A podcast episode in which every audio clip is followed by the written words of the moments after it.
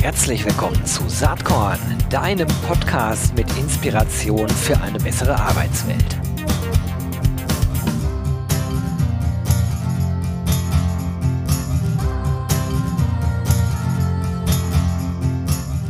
Hallo und herzlich willkommen zum Saatkorn Podcast. Ich freue mich. Heute ist jemand am Start, der schon relativ oft bei mir zu Gast war freue mich aus mehreren Gründen. Waren immer Folgen, die äh, besonders gut gehört wurden. Das heißt, das waren gute Zahlen. Ähm, Zahlen ist auch ein gutes Stichwort. Der Mensch, äh, der hier am Start ist, beschäftigt sich ganz viel mit Zahlen, Daten, Fakten. Äh, People Analytics, KPIs, hat mal selbst gegründet, ist heute in einem großen Konzern zuständig für verschiedenste spannende Themen rund um äh, ja, Data, HR Tech, AI, das sind auch seine Vorlieben und ich glaube, ihr wisst jetzt schon, über wen ich rede. Er hat auch einen eigenen Blog, spätestens jetzt müsst ihr das wissen, der heißt HR Datenliebe.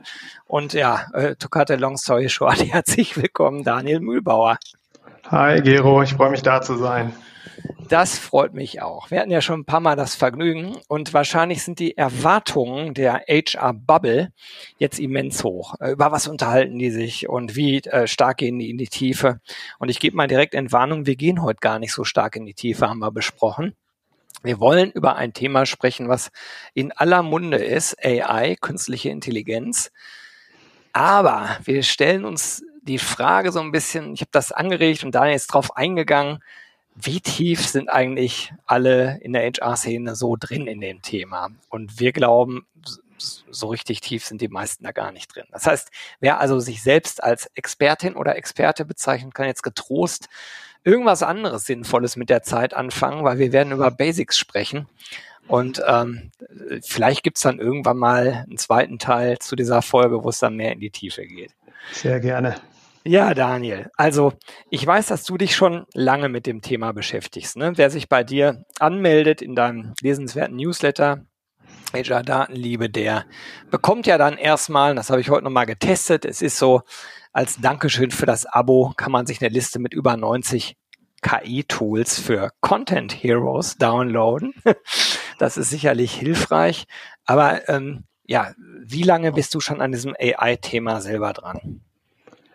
Das ist ein fließender Übergang gewesen ähm, aus meiner Promotion zwischen 2013 und 2016, so in der Zeit, äh, ist es ein fließender Übergang gewesen, weil das, was wir heute als künstliche Intelligenz häufig bezeichnen, ist ja letztendlich maschinelles Lernen oft. Und das maschinelle Lernen ist im Grunde eine stärker automatisierte, lernende Form angewandter Statistik. Also mathematisch ist dahinter oft, sind da oft ähnliche Methoden dahinter, ähm, wie auch äh, in der sag ich mal, recht normalen Statistik. Und das war durchaus ein relevantes Thema in meiner ähm, Doktorarbeitszeit, äh, sich mit Zahlen, Daten, Fakten statistisch auseinanderzusetzen. Und dann ist der Weg inhaltlich nicht so weit, den die Entwicklung rund um intelligenter werdende Technologie mitzuverfolgen. Erst aus einem Analytics-Hintergrund, Predictive Analytics, dann ähm, Verfahren, die da auch lernen, sich ständig an neuen Daten abzudaten und dann eben auch ähm, in die intelligente Technologie der Automatisierung, der intelligenten Automatisierung und nicht Robot Process Automation. Also das ist so der kurze Journey äh, aus den letzten äh, Jahren, vielleicht sechs, sieben Jahren, ähm, die ich mich mit diesen Themen mehr befasse. Und dann nebenher auch noch immer aus einer anwendungsorientierten Sicht, äh, die mir immer sehr wichtig ist, äh, mich auch mit den Randthemen da drumherum, AI Ethics, Consciousness of Machines, also gibt es sowas wie Bewusstsein in Maschinen oder dergleichen. Das sind dann so Privatvergnügen, die ich äh, ja meistens als Hörbücher auf längeren Autofahrten mir reinziehe. Na, dann ist wahrscheinlich Singularity auch ein Thema, was dich interessiert. Absolut, absolut. Aber, Macht mich total. ja. ja, das wollen wir heute äh, hier jetzt nicht vertiefen. Äh, es ist, glaube ich, wesentlich erstmal zu wissen, du bist ja äh, bei Siemens äh, unter anderem auch eben für den, das Thema AI anwendungsbezogen äh, aus einer HR-Tech-Perspektive zuständig. Das heißt, äh, auch da guckst du stark aus der Praxis mit drauf Mhm. Aber lass uns vielleicht mal anfangen mit der Frage, du hast eben so gesagt, also wirklich intelligente Technologie. Was ist das denn dann? Ja, das ist, das ist eine super spannende Frage gleich zu Anfang. Im Grunde kann man sagen, es ist Technologie, die versucht, menschliche Intelligenz zu imitieren. Prozesse, die wir als bei Menschen als intelligent bezeichnen, die wir im Übrigen auch biologisch bei Tieren als Intelligenz bezeichnen. Also es gibt ja gewisse Tierarten, die wir als mehr oder weniger intelligent einstufen aufgrund dessen, dass sie zum Beispiel ein Bewusstsein über sich selbst haben, so wie die meisten großen Primaten oder auch Delfine oder dergleichen. Ja, und so ist es beim Menschen auch. Letztendlich Intelligenz wird in den meisten Fällen, auch da gibt es ganze Bücher drüber, aber wenn man es jetzt mal runterbricht, würde ich sagen, eigenständige Aufnahme von Informationen aus dem Umfeld, Verarbeitung dieser ähm, Informationen in Form von Daten, Fakten, möglicherweise Vorhersagen, Prognosen auf Basis äh, dieser Daten und dann Handeln. Mehr oder weniger eigenständig. Das ist jetzt die Frage, wie, wie smart sind die Sachen dann wirklich. Aber dieser Handlungsstrang wird typischerweise als intelligentes Verhalten bezeichnet. Okay. Und äh, ich habe manchmal den Eindruck, wenn man heute äh, über AI spricht in dem beruflichen Kontext, dann, dann redet man eigentlich über ChatGPT. Aber ChatGPT ist ja eigentlich nur ein Produkt, wenn man so will. Neben vielen anderen Produkten, die es gibt. Äh, wie intelligent schätzt du denn vor dem Hintergrund des gerade Gesagten eigentlich diese Anwendungsbeispiele ein? Bewusst nicht nur ChatGPT, sondern vergleichbare Themen. Ist das wirklich schon AI? Also, wenn man so allgemein fragt, dann würde ich jetzt ähm, unterscheiden zwischen spezifischer künstlicher Intelligenz und genereller künstlicher Intelligenz, das im Englischen als AGI, Artificial General Intelligence, bezeichnet wird. Da sind die meisten Expertinnen und Experten sich eigentlich einig, dass es sich hier noch nicht um eine Form von genereller künstlicher Intelligenz handelt. Ähm, das heißt, um eine Form von Intelligenz, die auch Transferwissen hat zum Beispiel und in verschiedensten Bereichen ähm, zum Einsatz kommen kann. Das wäre so, als wenn diese Technologie zugleich Autofahren, Schach spielen, aber auch bestimmte andere Sportbetätigungen machen könnte. Und das alles mit derselben Art von Intelligenz. Man muss aber relativ sagen, dass diese Form der generativen KI, und ChatGPT ist ja eine davon, ähm, die eben was erzeugen können, in diesem Fall Text auf Basis menschlichen Inputs, ähm, die kommen schon am nächsten dran an sowas, ne? weil das, ähm, das Sprache ist etwas, was verschiedene Tätigkeitsbereiche von Menschen verbindet. Vorher war es so, da gab es halt einen Computer, der konnte unheimlich gut Schach, dann gab es einen Computer, der konnte Auto fahren, dann gab es einen Computer etc. etc. Die waren auf verschiedene einzelne Tätigkeiten eingeschossen. Das verbindende Element zwischen diesen Tätigkeiten ist Sprache und Kommunikation. Und wenn wir selber mal reflektieren, wie viel von uns, ich meine, wir machen das auch gerade, ähm, Sprache und Kommunikation ist und inwieweit wir auf Sprache und Kommunikation auch angewiesen sind äh, und inwieweit sich unsere Gesellschaft auch, und das ist eher ein philosophisches Thema, entwickeln konnte und unsere Spezies auch als erfolgreich in der Biologie entwickeln konnte, weil wir in der Lage sind, Geschichten zu erzeugen und diese auch zu glauben. Ähm, das ist so ein bisschen ein Alleinstellungsmerkmal von Menschen. Und wenn man jetzt sieht, dass überall da drin Text, Kommunikation, Erzeugung von Geschichten steckt, dann merkt man die große Bandbreite, die diese, die diese Art von künstlicher Intelligenz eigentlich hat. Und es ist definitiv heute schon übermenschlich intelligent in dem Sinne, dass es keinen einzelnen Menschen gibt, der das gesamte Wissen der Trainingsdaten dieser von zum Beispiel ChatGPT oder anderen Sprach-KIs auf Abruf bereit hätte, und äh, in verschiedenen Formen ausspucken könnte, je nachdem, was er oder sie gefragt wird. Ja, und insofern ist es schon übermenschlich fähig in diesem Moment. Okay. Ähm, das, was daran interessant ist, das bezieht sich auf Sprache, wie du gerade schon gesagt hast, aber ich würde es vielleicht noch breiter fassen. Also es bezieht sich darauf, Dinge zu kreieren, weil das sich ja stark auch auf Bilder bezieht ähm, vielleicht auch Videos äh, in ersten Schritten. Ich glaube, äh, das mhm. ist noch nicht so weit. Äh, Musik, also all das, was irgendwie erstellt wird. Und das ist ja auch was, was viele äh, im öffentlichen Diskurs so relativ kalt erwischt hat, weil man immer dachte, ja, künstliche Intelligenz übernimmt halt administrative, einfache Tätigkeiten. Mhm. De facto übernimmt äh, diese Art von generativer künstlicher Intelligenz aber die Erstellung kreativer Inhalte.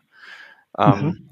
Was heißt das eigentlich äh, für ähm, die Arbeitswelt der Zukunft? Also in, in meinem Denken früher, und ich glaube, das ist nicht nur bei mir so, war, war immer so die Vorstellung, naja gut, äh, Kreation, was Neues erschaffen, das ist dann schon der Mensch. Und der macht das mhm. halt mit Hilfe von Technologie, die äh, ihn dabei unterstützt.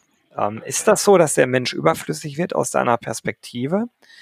Oder gibt es bestimmte menschliche Fähigkeiten, die absolut relevant sind? Ich meine, wenn man heute rumprobiert mit ChatGPT, dann kann man sich viele Texte erstellen lassen und trotzdem, ich glaube, da sind wir uns einig, muss man Stand heute immer noch mal drüber gucken und an etlichen Stellen nacharbeiten, damit oh ja. was, was Gutes dabei entsteht. Ne? Aber inwieweit ja. Äh, werden Menschen austauschbar sein in der Erzeugung von kreativen Inhalten? Das ist eine Frage, die ich mir stelle.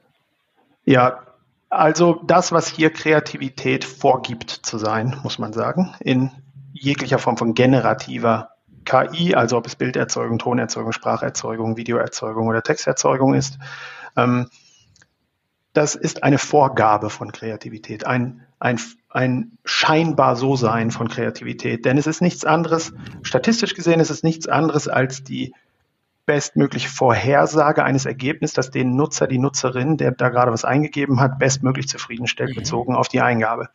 Und das heißt, ähm, es versucht eigentlich immer, sich seinem generischen, ich bleibe jetzt mal beim ChatGPT, Sprachraum zu bedienen und dann diese wenn man es ganz detailliert sieht, dann ist es sogar so, dass es immer das nächstbeste Wort mhm. vorhersagt auf Basis der bisher eingegebenen Worte und der bisher von ihm erzeugten Worte. Und im Grunde kann man sich das so vorstellen wie dieses Autovervollständigung im WhatsApp auf Steroiden. Also das ist im Grunde statistisch macht das in dem Sinne nichts anderes. Es sind nur die immensen Lerndaten und die immensen auch ähm, Aufwendungen des äh, menschlichen Feedbacks beim Lernen. Also da sind ganze riesige Gruppen von Menschen haben sich darum gekümmert, der Maschine bei, zu sagen, oh, das war eine gute Antwort, das war eine schlechte Antwort, das war eine gute Antwort. Und daraus hat die Maschine halt sehr schnell gelernt und kann deswegen heute sehr, sehr gute Ergebnisse vorbringen. Aber was du gesagt hast, ist völlig richtig. Der Mensch wird dadurch eben nicht überflüssig, denn das, was ähm, der Mensch eben kann, ist nicht nur Kreativität vorgaukeln, das gibt es sicherlich auch, aber es der kann tatsächlich kreativ tätig sein, auch in der Selbsterfahrung ähm, des kreativen Schaffens, etwas völlig Neues zu erschaffen, das noch gar nicht da war. Jetzt würden auf der anderen Seite wahrscheinlich Evolutionsbiologen kommen oder Neurologen innen kommen und sagen, ähm, ja, Daniel, aber irgendwie ist das auch nur, du, du, du rekombinierst in deinem Kopf dein Erfahrungswissen und deine Fähigkeit zu prognostizieren und, und, und bildest daraus wieder etwas Kreatives ab. Ich glaube, diese Diskussion ist, äh, die wäre zu philosophisch jetzt, um, um das mhm. Thema besser, äh, besser zu begreifen. Aber wenn du sagst, ähm, werden Menschen überflüssig, dann würde ich ähm, sagen, Standard und unter Standard liegende kreative Aufgaben im Bereich der Texterzeugung, um jetzt mal bei ChatGPT zu bleiben, oder auch der Designerzeugung, Grafikdesign und so weiter, ähm, die werden nicht überflüssig, sondern so massiv unterstützt, dass wenn man sich das vorher wie eine Normalverteilung vorgestellt hat, es gab viele Leute, die haben schlechtes Zeug erzeugt, Texte, Grafiken und so, dann gab es ganz viele in der Mitte und dann gab es ein paar Leute, die waren ganz, ganz vorne. Ja, der zweite Teil der Kurve bleibt beim Menschen. Ja. Genau, genau. Und die, die vorne sind, werden jetzt einfach noch besser, noch mehr tolle Sachen erzeugen können, weil sie einfach von einem höheren Plateau abspringen.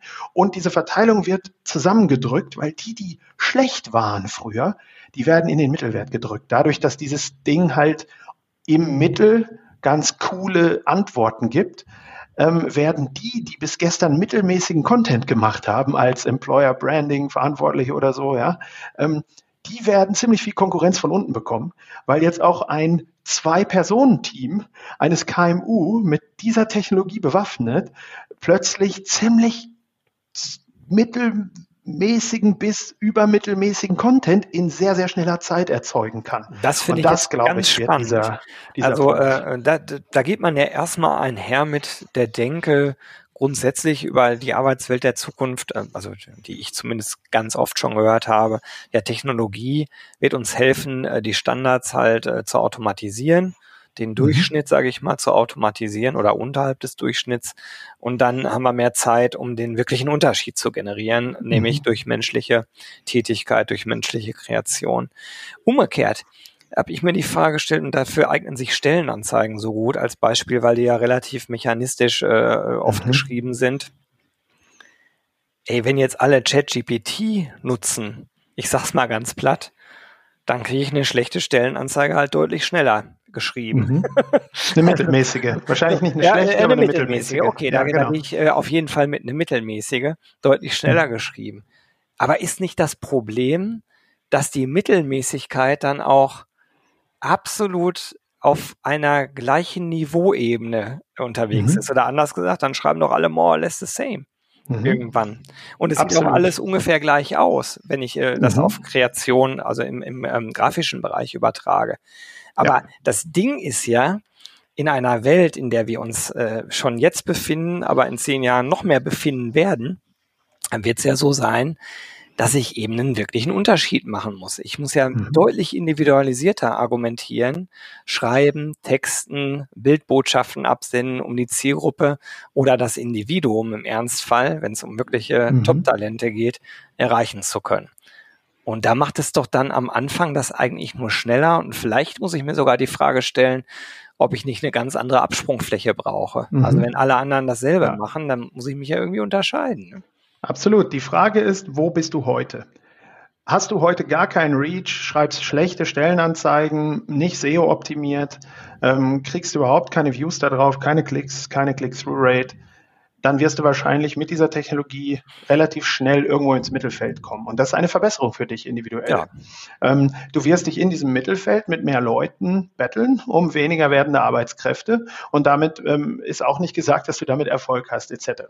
Auf der anderen Seite, und das hat ähm, der ähm, Joe Dirks ja auch immer so gut beschrieben, ist das wie so ein Rattenrennen. Ne? Auf der anderen Seite werden die, werden die Bewerberinnen und Bewerber diese Technologie auch nutzen, um ihre CVs äh, ja. zu optimieren. Die lesen dann die Stellenanzeigen aus, laden die da hoch, sagen, okay, das hier ist mein jetziger CV, schreib den mal um, sodass der auf die Stelle passt.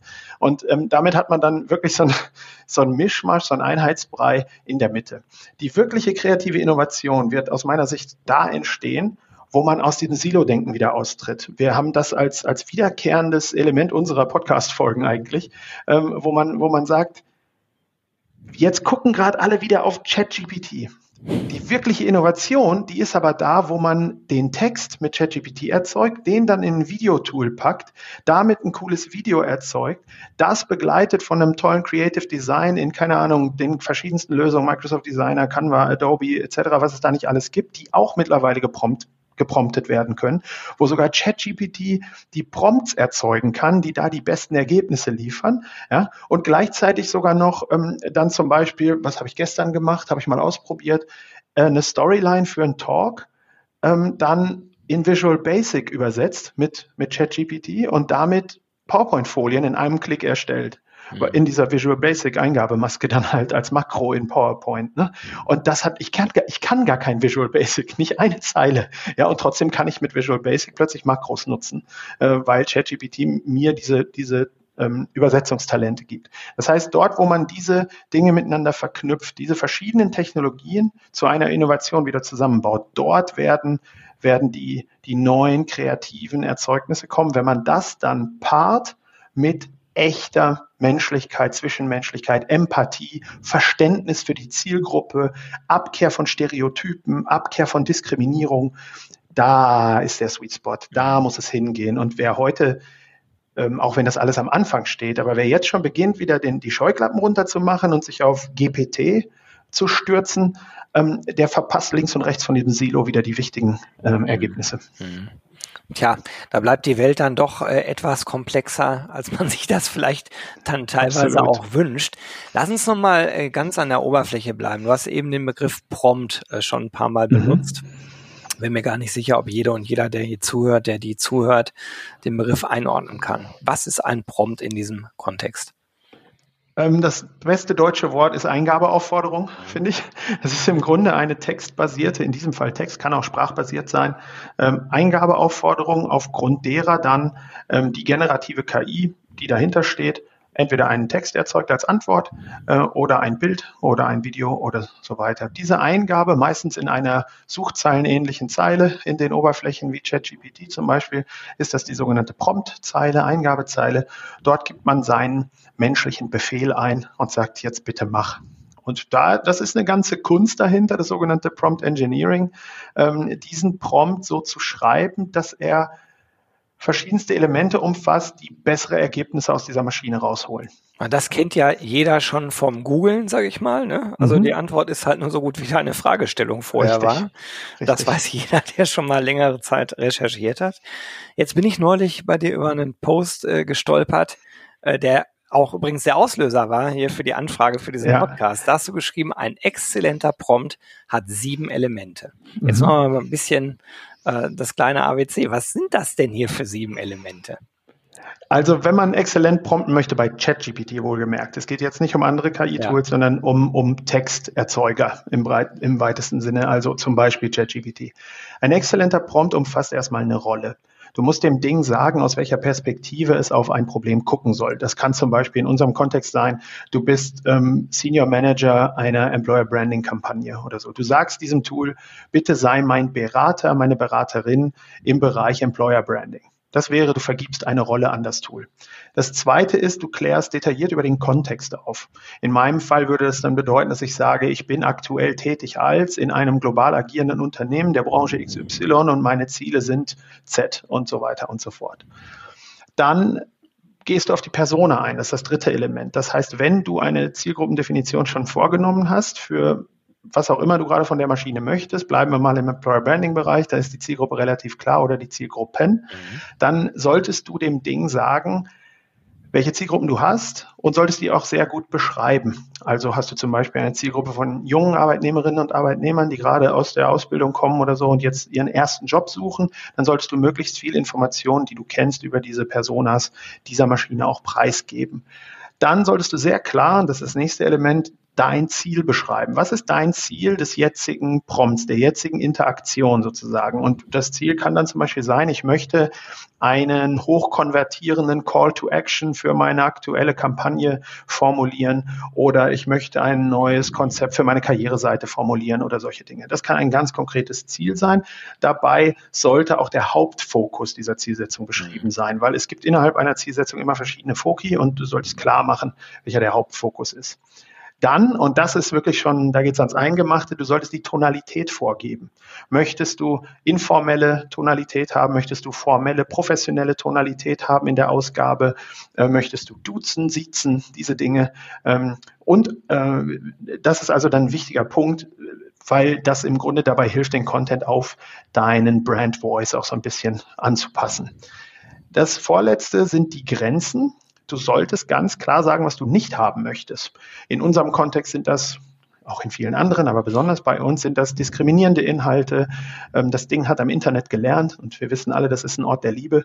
Äh, also ähm, äh, würde ich sagen, muss man also ganz klar sagen, bitte achte sehr genau darauf, dass das Ergebnis nicht folgende Grenzen, da könnt ihr zum Beispiel Diskriminierung, Gleichstellung, solche Dinge ähm, ähm, einreißt oder gegen einschlägige Gesetze, da könnte man das AGG nennen oder so, ähm, ähm, verstößt. Ja, das ist sehr wichtig, diese Grenzen zu benennen. Und dann als letztes ist ein fast ein Geheimtipp.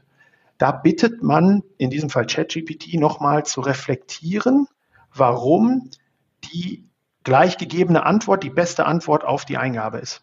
Hm. Und allein diese Aufforderung zur Reflexion sorgt dafür, dass diese Maschine selber nochmal nachgraben muss quasi äh, und selber nochmal eine Begründung liefert. Und das hilft dir als Nutzerin dann bei der Evaluation des Ergebnisses auch, weil es schickt dir quasi schon eine Begründung mit, warum das hier das beste Ergebnis ist. Und wenn in dieser Begründung irgendwas steht, was dir auffällt, kannst du sagen, ja, aber ist das wirklich so? Wenn du das sagst, da könnte doch das Ergebnis besser sein. Und so gehst du dann in eine Chat-Interaktion, die das Ergebnis noch besser macht.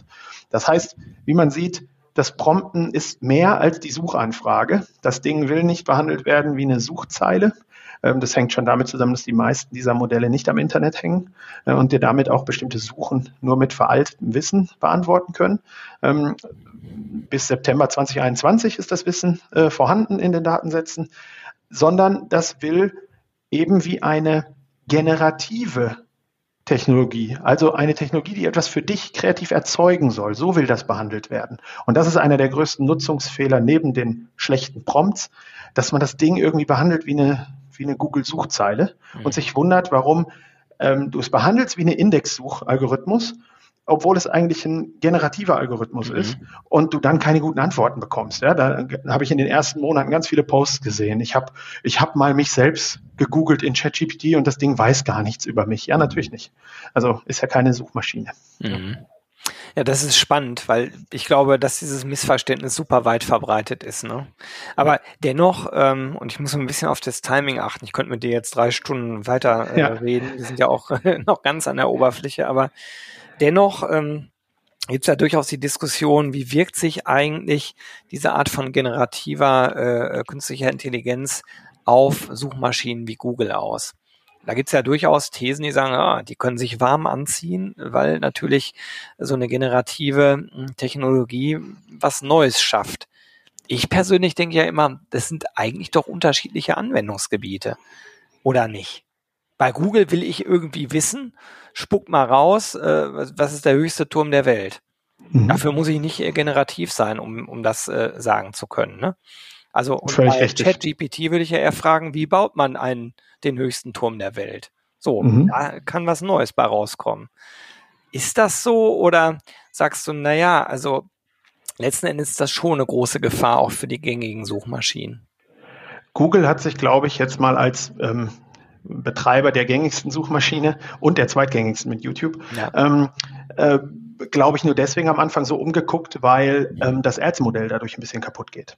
Das heißt, wenn du bei ChatGPT durch eine Chat-Interaktion eine Antwort auf eine Frage bekommen kannst, die dich inhaltlich als Nutzerin zufriedenstellt. Mhm. Zum Beispiel eine Frage, welche Elemente hat eine erfolgreiche Employer Branding Strategie? Mhm. Ja, diese, diese Frage würdest du sonst bei Google eingeben und dann würdest du wahrscheinlich erstmal fünf gesponserte Antworten kriegen und müsstest auf irgendwelche Links klicken, die dann wahrscheinlich dich zu irgendeinem Tool liefern, aber nicht zu dieser Antwort. Dann die sechste, siebte, achte ist irgendwie ein Blog, der wahrscheinlich auch von einer dieser Lösungen betrieben wird, der ähm, aber schon informativer ist. Und da kannst du dir dann das Wissen zusammensuchen diese GPT-Technologie, die würde dir dieses Wissen zusammengefasst darstellen. Äh, sie war ja zumindest zeitweise am Internet, aktuell ist sie es gerade nicht. Ähm, äh, und dort stellt sie dir das Ergebnis zusammen, aber ohne dass da Werbung geschaltet ist. Ich glaube, das war das große Problem der Suchmaschinen. Gar nicht so sehr, dass die Technologie ähm, noch nicht so weit war oder dergleichen, sondern da ist einfach kein Ad-Revenue-Modell drauf. Und das mhm. sind 84 Prozent des Einkommens von, von Google, soweit ja. ich weiß. Ähm, und, und das ist ein Riesenproblem. Ähm, deswegen, äh, weil OpenAI ja dann auch zu großen Teilen, zumindest im Investment von Microsoft liegt, die ihre eigene Suchmaschine haben, ist das natürlich eine Sache, die man da schon berücksichtigen muss. Und jetzt mit BART hat Google das ja auch versucht auszugleichen, ist da, glaube ich, auch auf einem ganz guten Weg. Und technisch betrachtet haben sie eigentlich auch ein sehr gutes Large Language Modell dahinter. Mhm. Spannend. Ja, du, angesichts der Zeit würde ich an dieser Stelle erstmal einen Pflock reinhauen. Das schreit aber irgendwann mal nach einer Fortsetzung des Gesprächs. Äh, ich glaube, wir haben äh, von einem Wissen gerade mal äh, ganz oben die, die Eisfläche, äh, die in einem Wintersee, wo 50 Zentimeter Eis sind, morgens bei den ersten Sonnenstrahlen etwas auftaucht. Die haben wir gerade angekratzt. Da ist noch viel, viel mehr drunter. Das machen wir irgendwann anders nochmal. Würde mich sehr freuen. Dafür muss ich mich aber erstmal selber weiterbilden, dass ich auch mal eine vernünftige Frage stellen kann. Ah, das war ja genau die richtigen Fragen. Das, also da brauchst du ja keine Gedanken. Ja, gut, bis hierhin äh, auf der Eisfläche traue ich mir das noch zu. Aber schau mal. Erstmal ganz, ganz herzlichen Dank, dass du dir Zeit genommen hast und wir setzen das Ganze fort. Und ähm, ja, ich wünsche dir bei deinen ganzen zahlreichen Tätigkeiten ganz viel Spaß und Erfolg weiterhin und sage einfach mal bis bald. Vielen Dank, Gero. Ich freue mich wieder da zu sein und habe mich auch gefreut, heute da zu sein. Jo, das war diese Saatkorn-Podcast-Episode. Wenn du nichts mehr verpassen willst und dich überhaupt für die Saatkorn-Themen interessierst, dann abonnier doch einfach meinen niegelnagelneuen Newsletter.